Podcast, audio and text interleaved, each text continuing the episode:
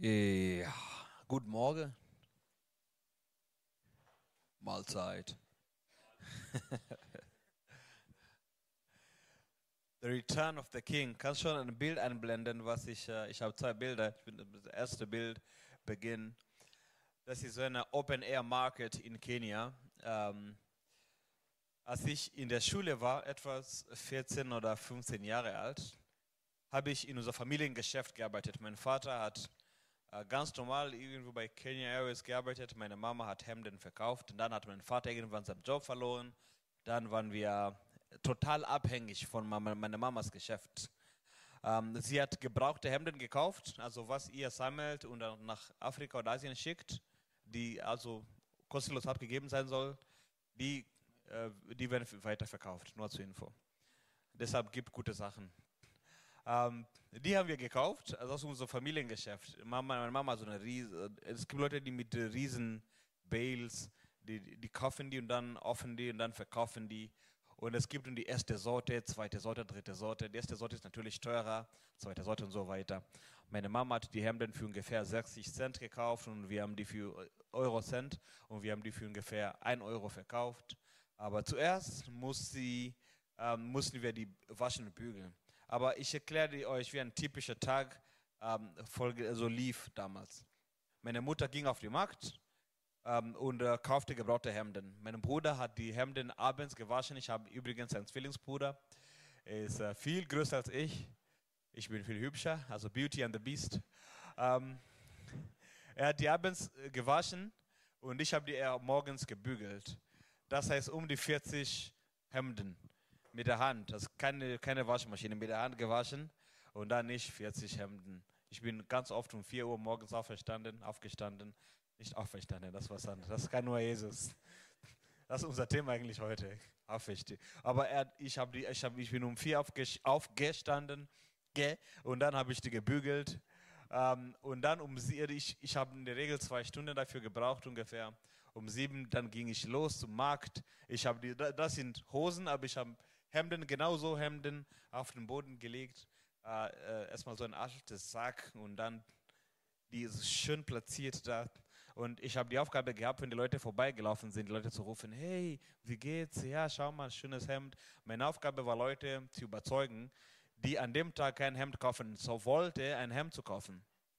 Ich war nur erfolgreich, wenn Leute, die keine Hemden kaufen wollten, Hemden gekauft haben. Weil jemand, der ein Hemd kaufen will, muss sich sowieso nicht überzeugen, er will. Und ich könnte schon vom Sehen wissen, okay, das große M, das große L und so weiter. Ja, das, das ist ein bisschen schwierig, weil er klein ist, aber so ein bisschen breiter ist. Oh, das wäre schwierig. Äh, von japanischen Marken kann er nichts anziehen, vielleicht schon die amerikanischen Marken. Also, ja, Japaner haben kleinere Körper und deshalb kleinere Hemden. Nur Info. Es gibt deutsche Größe und japanische Größe und so weiter. Äh, das war meine Aufgabe. Aber dann, ich ging um 7 Uhr los in den Markt und dann kam meine Mama später, um 10 Uhr ungefähr. Und sie hat das Geld genommen, was ich schon gekauft, verkauft hatte. Und mit dem Geld hat sie neue Ware gekauft. Aber dann in der Zwischenzeit, nächstes Bild bitte, in der Zwischenzeit muss ich warten. Da war meine Mama unterwegs, in so einem Markt, hat Sachen gekauft. In der Zwischenzeit muss ich warten. Und warten. Du kannst dir vorstellen, 14, 15, ich bis 14 bis 19 habe ich die Hemden verkauft. Du kannst dir vorstellen, du hast Sommerferien oder samstags und sonntags, bei mir in der Fall, du bist 14, 15, du musst 7 bis ungefähr 16 Uhr da sitzen, Hemden verkaufen. Du hast keine Ferien, du hast keine Pause, keine Freiheit, aber du weißt, wenn du nicht verkaufst, dann habt ihr kein Essen, kein Strom, nichts. Also du musst, du bist verpflichtet, das zu machen. Du fragst Toni, du hast acht Geschwister, da sieben Geschwister, was haben die anderen gemacht? Ja, andere Sachen, aber ich war dran, ich und mein Zwillingsbruder mit dem Verkaufen. Und du kannst dir vorstellen, wie froh ich war, als ich meine Mama sah, wie sie zurück vom Markt kommt um ungefähr 15, 16 Uhr da kommt die Mama und ich, Mama. Und sie so. Nee, meine Mama hat sich nicht so gefreut, zurückzukommen. Sie hat gesagt, erstmal holt mir was zum Essen. Aber ich bin zur nächsten Kabine gegangen, habe meine Mama was ge geholt zum Essen. Sie hat gegessen. Ich habe ihr das Geld gegeben, was ich verkauft habe. Und dann könnte ich endlich meinen Tag beginnen. Oder was übrig geblieben war. In Kenia ist es nicht wie in Deutschland mit Jahreszeiten. Wir haben Regenzeit und keine Regenzeit. Also es gibt entweder Regen oder Sonne. Und das heißt, ein ganz normaler Tag läuft 7 bis 7 Uhr Sonne, 7 bis 7 Uhr dunkel. Das heißt, wenn sie um, um 16 Uhr kommt, dann habe ich nicht mehr so viele Stunden, wo ich rumtoben kann. Das Einzige, was ich machen könnte, war Fußball spielen. Deshalb spiele ich, spiele ich viel Fußball. Da war keine Zeit zum Schwimmen gehen zum Beispiel. Deshalb, das ist meine Ausrede, warum ich nicht schwimmen kann. Aber das Schwierigste an der Sache war diese, diese, das Warten. Ganzen Tag lang. Und man hat sich nicht getraut, in der Uhr zu gucken. Je öfter man in der Uhr guckt, desto langsamer die Zeit geht. Kennt ihr dieses Prinzip? Ich habe einfach weggeschaut. Irgendwann kommen sie. Dann habe ich ein Buch mitgenommen, was gelesen. Aber ich kann nicht so richtig lesen, weil ich muss aufpassen, dass die Kunden nicht vorbeilaufen. Ihr kennt das vielleicht, wenn ihr in Ausland geht, einen Urlaub macht und so weiter. Du willst nicht kaufen, aber die Käufer, die Verkäufer immer, komm her, gute Ware, komm. Und in Türkei, die wissen, wer Deutscher ist, die können sogar teils Deutsch. Ja, komm, gute Ware, komm, deutscher Preis, super Preis. Also das war mein Leben damals. Ähm, obwohl ich die, aber obwohl ich die Wichtigkeit meiner Arbeit verstanden habe, habe ich es trotzdem gehasst. Wirklich, Hass ist ein starkes Wort, ich weiß, aber ich habe es gehasst. Wer macht das sowas gerne in seinen Sonntags und Samstags? Meine Eltern gingen Samstagnachmittags zum Gottesdienst. Äh, das heißt, für die war Sonntags ein ganz normaler Arbeitstag. In Kenia ist es ganz normal Sonntags, wird weiterverkauft. In Deutschland ist es alles zu Sonntag, außer Tankstellen und so weiter. In Kenia ganz offen. Du kannst manchmal nicht unterscheiden, welcher Wochentag das ist. Ähm, ich habe das viele Jahre gemacht. Aber wenn du so wie, wie, wie ich bist, magst du es nicht zu warten. Wie, wie viele Leute hier sagen, hey, ich warte sehr gerne. Ich kann ganz, also ich, ich liebe es. Einer meiner Hobbys ist warten. Ich warte nicht gerne. Ich, ich habe das nicht von dieser Geschäft gelernt. Ich bin einfach ein ungeduldiger Mensch. Aber in Deutschland muss man irgendwie geduldig sein, weil in Deutschland muss man immer warten. Oder?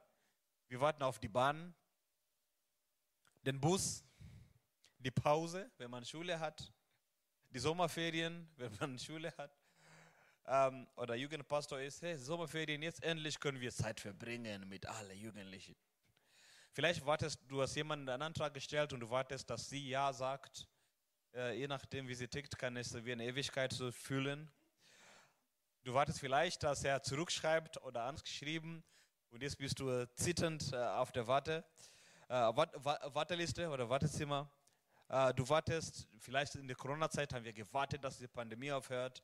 Du wartest vielleicht auf ein Paket von Amazon oder eBay, was bestellt. Oh, wann kommt es endlich? Vielleicht bist du der Typ, der immer auf Weihnachten wartet.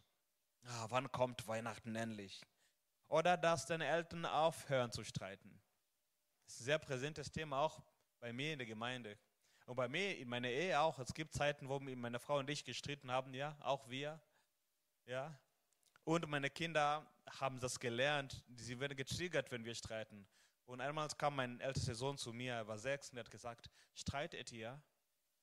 Dann müssten wir wirklich überlegen, weil meine Frau ist Deutsche, sie ist gewohnt zu streiten. Afrikanische Männer streiten nicht mit Frauen. Das habe ich dann hier lernen müssen, dass ich mit meiner Frau streiten kann Konflikt ist nicht ungesund, aber für die Kinder ist es etwas ungewöhnlich. Streitet ihr? Es ist voll schockiert. Meine Tochter sehr sensibel, wenn sie sieht, dass die Mama heult, zu der Mama geht und versucht, die Mama zu, zu, zu trösten. Das ist nicht die Aufgabe von einem vierjährigen Mädchen, ja? Aber das ist ja einfach vielleicht deine Situation, wo du wartest, dann, dass deine Eltern aufhören zu streiten. Vielleicht ist einer deiner Geschwister abgehauen und will nicht zurück nach Hause aus unterschiedlichen Gründen und du wartest, bis dieser Geschwister zurückkommt. Oder du hast einen Bruder oder einen Freund, der Drogen nimmt, zu arg, also ein bisschen süchtig, gesüchtig geworden und du wartest, bis dieser Bruder oder Freund zurückkommt oder aufhört mit dem Mist. Vielleicht wartest du, dass deine Schwester, deine Freundin, dein Freund aufhört, sich zu zerreißen oder wie nennt man das? Pulsadern aufzuschneiden. Wie, ja? Ritzen. Vielleicht wartest du darauf. Es ist besonders schwer zu warten, wenn man kein bestimmtes Datum oder eine bestimmte Uhrzeit hat, wenn das Warten ein Ende, ein Ende haben wird. Und vielleicht wartest du auf etwas Cooles. So, du hast dich beworben für ein Studium oder was auch immer. Du hast gute Chancen und du wartest, ja, wann ist es endlich soweit? Oder du hast eine Zusage bekommen für einen Job. Wann kann ich anfangen endlich? Oder du gehst in Rente. Nee, keiner. Oder vielleicht wartest du, dass Bayern die Bundesliga nicht mehr gewinnt. Aber das längste Warten, die wir als Christen haben, geht schon über 2000 Jahren. Seit mehr als 2000 Jahren warten wir Christen auf die Wiederkunft Jesu.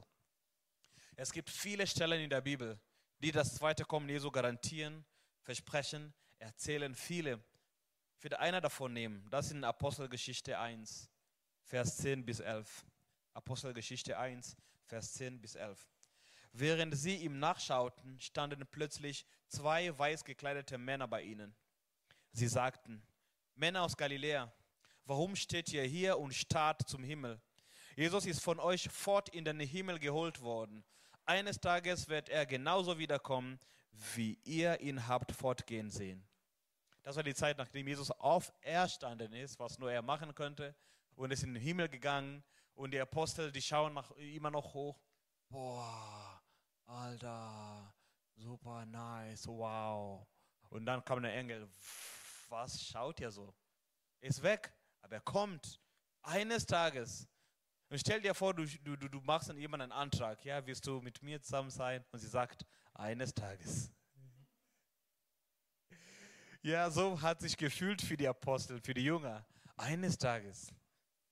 Oder du bewerbst dich auf einen Job und eine Firma sagt, eines Tages. Oder wann ist Mittagessen? Hier. Eines Tages. Wann können wir endlich schwimmen gehen?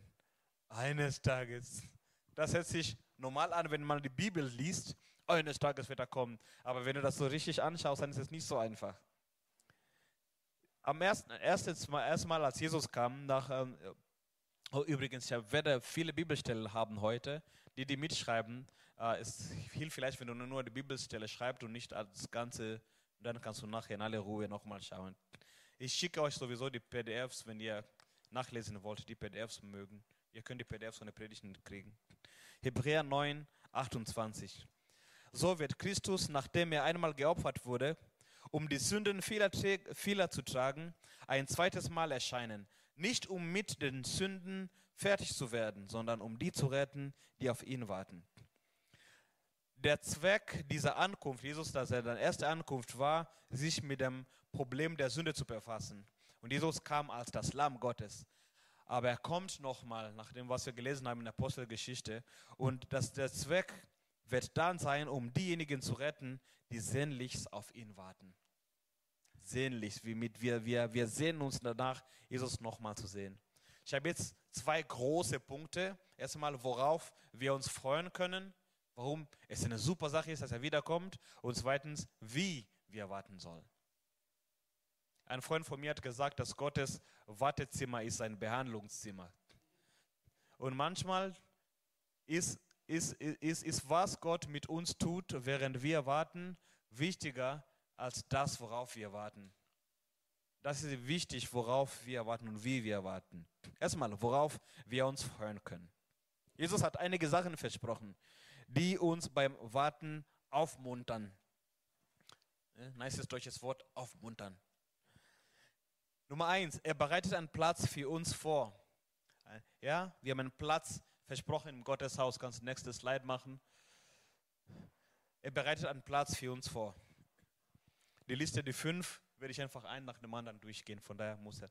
Okay, er bereitet einen Platz für uns vor. Johannes 14, 1 bis 3. Euer Herz erschrecke nicht. Glaubt an Gott, glaubt auch an mich. Im Haus meines Vaters sind viele Räume. Wenn es nicht so wäre, hätte ich euch dann gesagt, dass ich hingehe, um euch eine Stätte zu bereiten. Jesus sagt, vertraue mir, Bruder. Das ist keine Lüge.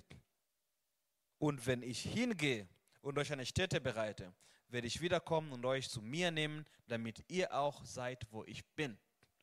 Wir werden, wir, wir haben das, dieser Versprechen, dass wir einen Platz im Gotteshaus haben werden. Ich habe mich gefreut, dass ich diese Einladung hier bekommen habe. Ich wusste, als Preacher bekomme ich safe ein Zimmer. Das war ein Versprechen. Die müssen nicht sagen, ja, Toni, komm predigen, hoffentlich kriegst du ein Zimmer. Ich, ich gehe davon aus, dass Gerrit so lieb ist dass ich nicht draußen schlafen muss. Ich gehe davon aus.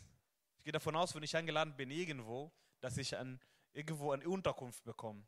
Und Jesus sagt, ich verspreche euch, Wenn das nicht so wäre, würde ich das nicht sagen. Ich werde kommen und euch nehmen zu mir, wo ich bin. Darauf können wir uns freuen. Ja, du musst nicht deine eigene Ecke im Himmel aussuchen.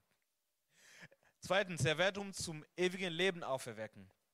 Johannes 6, 39 bis 40. Und das ist der Wille, das sagt Jesus, dessen, dessen, der mich gesandt hat, dass ich nichts verliere von allem, was er mir gegeben hat, sondern dass ich es aufwecke am letzten Tag. Denn das ist der Wille meines Vaters, dass jeder, der auf den Sohn sieht und an ihn glaubt, ewiges Leben haben soll. Und ich werde ihn auferwecken am letzten Tag. Das heißt, der Tod ist nur ein Durchgang, ist nur eine Tür. Wer stirbt, lebt. Wir werden alle ewig leben. Die Frage ist nur, wo. Jeder Mensch lebt ewig. Die Frage ist nur, wo. Wo man diese Ewigkeit verbringt. Jesus sagt, die, die zu mir gehören, werde ich auferwecken und die werden ihren Platz in Gottes Haus bekommen. Drittens, was er noch versprochen hat. Paulus schreibt in Philippa 3, 20 bis 21.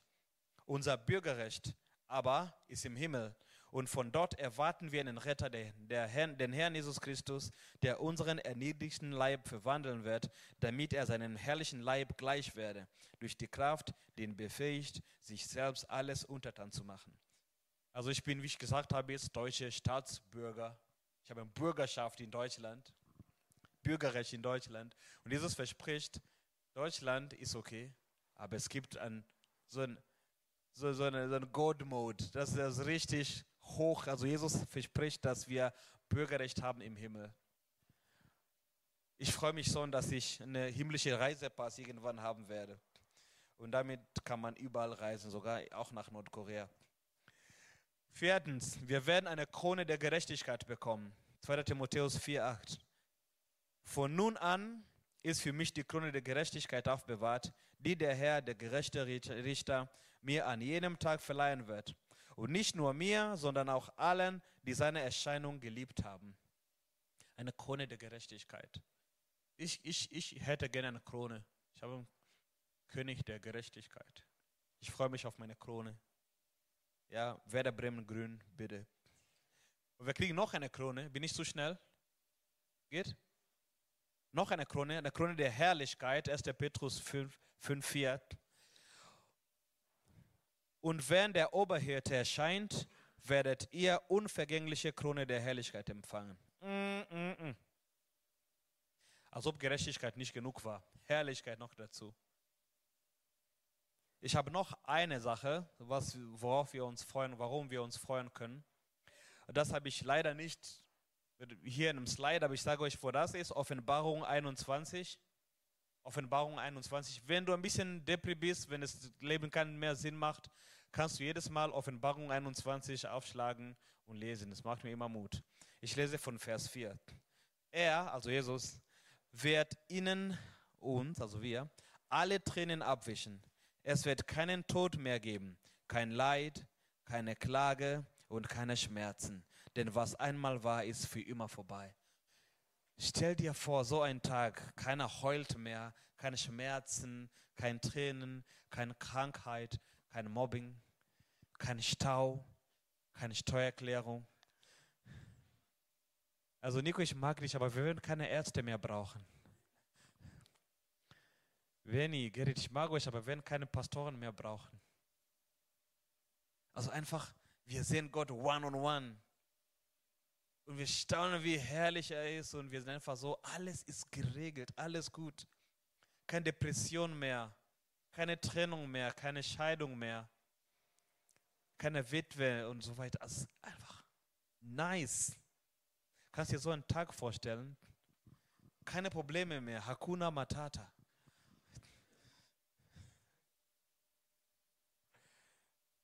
Wo, darauf können wir uns freuen. Wenn ich an so einen Tag denke, dann denke ich mir, boah, ich habe persönlich die letzten Jahre entdeckt, was Depression heißt. Viele, viele Afrikaner, ich glaube, viele Leute aus ländlicher Herkunft erleben das in Deutschland. Vor allem, wenn man aus sonnigen Ecken kommt und Winter erlebt. Boah, Leute, ich sag's euch. Es gibt Leute, die Winter genießen, Skifahren und so weiter. Wir beten für euch. Aber für normale Menschen, nee, also Leute, ich meine es wirklich. Also ich habe mir, mir geht es richtig dreckig. Und ich habe nicht gewusst, warum. Ich dachte, ich bin in der Regel so ein positiver Mensch. Ah, komm, Toni, reiß dich zusammen. Ich spiele mal Fußball, dann habe ich meinen Fuß verletzt. Winter kann man sowieso nicht draußen spielen. Meine Zehenspitze war taub. Es hat eineinhalb Stunden gedauert, bis ich mich getraut habe, in die Dusche zu gehen. Du wisst, wie es ist, ja, wenn man zu schnell in die Dusche geht. Genau.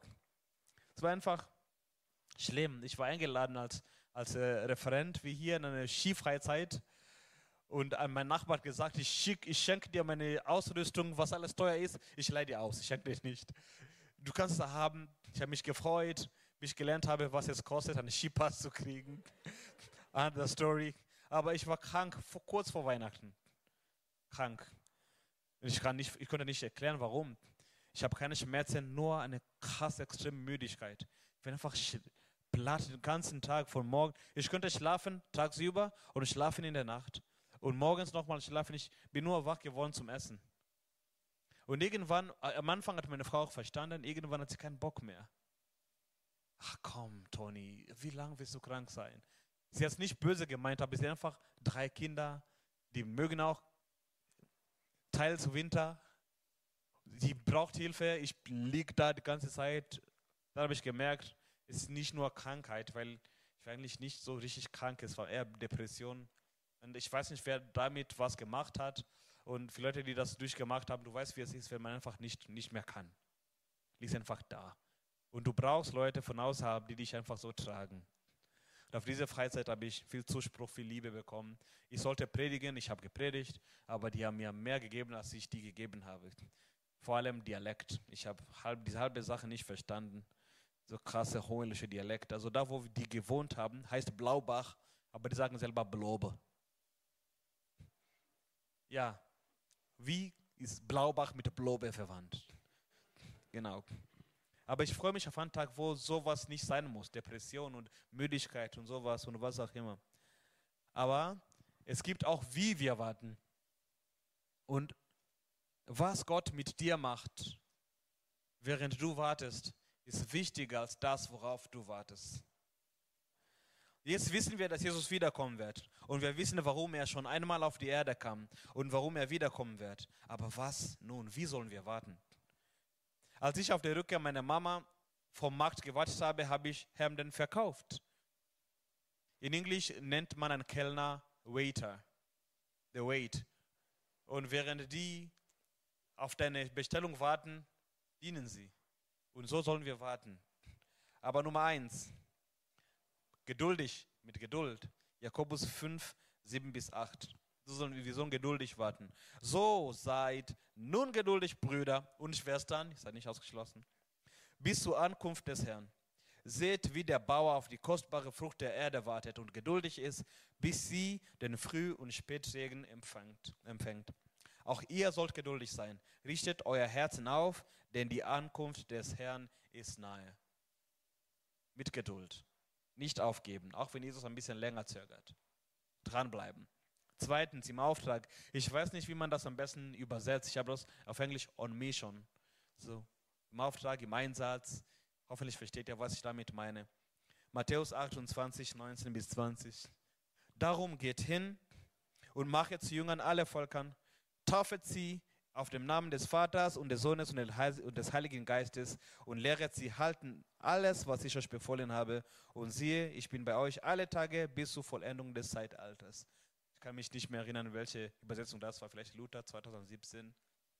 Ja, aber das machen wir heute Abend. Während wir auf Jesus warten, taufen wir auf ihr Leute. Während wir auf Jesus warten, lehren wir euch. Wir lernen auch in kleinen Gruppen. Wir lernen voneinander, von Gemeinden, von Jugendgruppen. Wir lernen und lehren und wir sind im Auftrag. Und wir wollen andere Leute begeistern, für Jesus begeistern, zeigen, wie herrlich er ist. Sieh doch, wie herrlich Jesus ist. Lasset uns schmecken. Bereit Seid auch ihr bereit. Lukas 12, 40. Denn der Menschensohn kommt zu einer Stunde, da ihr es nicht meint. Bam, plötzlich kommt Jesus. So Trompete und so. Ich weiß nicht, warum er eh keine E-Gitarre so versprochen hat, aber hey, ich bin kein Hater, aber Blasinstrumente, äh. Seiteninstrumente. Aber irgendwann kommt Jesus wieder, mit oder ohne E-Gitarre. Und die Bibel sagt, dass wir bereit sein sollen.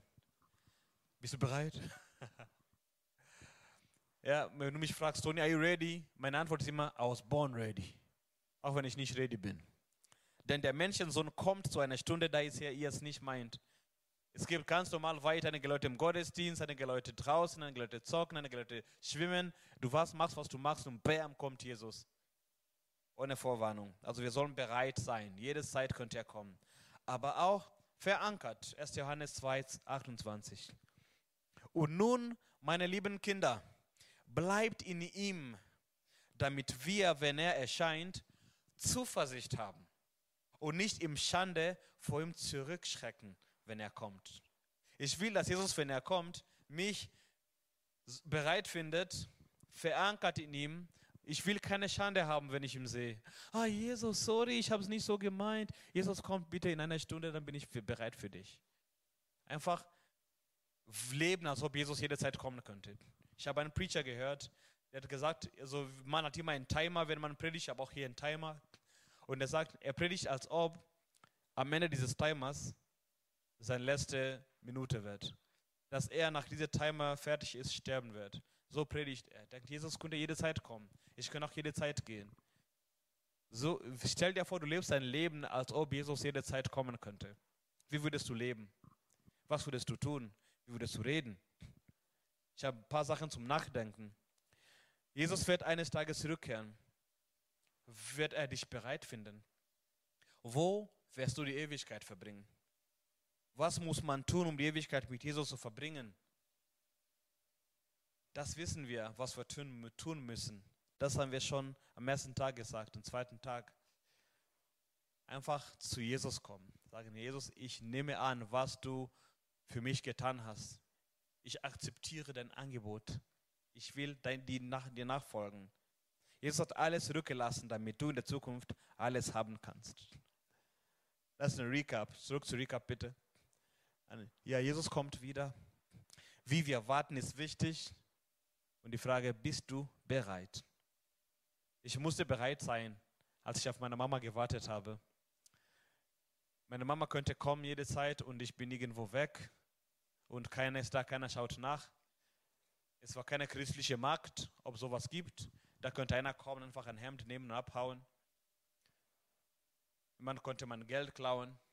Wir haben ein paar Leute gesehen, ein paar Überfälle gesehen im Broad Daylight, ganz am Tag. Es war ganz, ganz kurios. Ich musste bereit sein für meine Mama. Vor allem, weil ich bereit war, nach Hause zu gehen. Teenie zu sein. Ich wollte 14 sein. Ich wollte nicht verkaufen. Ich habe das gemacht, weil ich das machen musste. Ich wollte das nicht. Aber ich habe gewusst, dass es wichtig war. Aber ich war bereit, spielen zu gehen. Und so warten wir auf Jesus on your marks, get set. Das ist unsere Haltung, während wir auf Jesus warten. Das ist unsere, unsere geistliche Haltung. Bereit, aber geduldig. Bereit, aber geduldig. So warten wir auf Jesus Rückkehr. Jetzt haben wir die Fragen für die kleinen Gruppen. Wird ja eingeblendet, eingeblendet bleiben. Auf einer Skala von 1 bis 10, sehr einfach. Also warten ist sehr einfach für mich. Bis 10, warten ist sehr schwierig für mich. Nee, warte. Eins, ich kann gar nicht warten, das ist nicht mein Ding. Bis zehn, ich, ich, ich warte gerne. Also, die Engel können was von mir lernen. Wie gut kannst du warten? Zwei, worauf musstest du in deinem Leben am längsten warten? Ich bin gespannt, was ihr erzählt in eurer Gruppen. Letzte Kleingruppe, erzähl alles. Kein Datenschutz. Und drittens, was bedeutet die Tatsache, dass Jesus wiederkommt für dich persönlich? Ich dachte, ich hatte eine vierte Frage gehabt. Ich weiß, wo ich das hingetan habe. Aber das habe ich schon mehrmals gefragt. Bist du bereit für die Rückkehr des Königs? Bist du bereit? Ich bete für uns.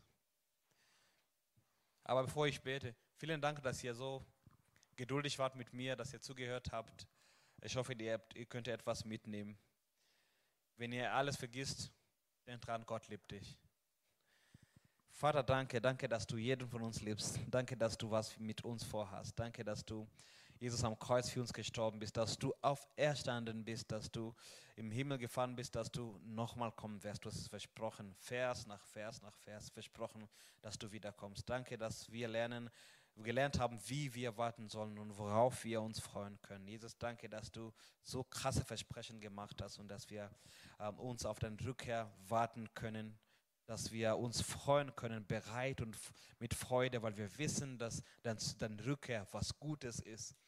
Wir sehen uns nach dem Tag, wo wir keinen Stress, keine Depression, Krankheit, äh, Tränen mehr haben werden. Wir sehen uns an dem Tag, wo wir dich face to face sehen werden. Jesus, wir freuen uns auf dich, wir lieben dich. Du bist Gott, du bist Herr, du bist König, König Jesus. Amen.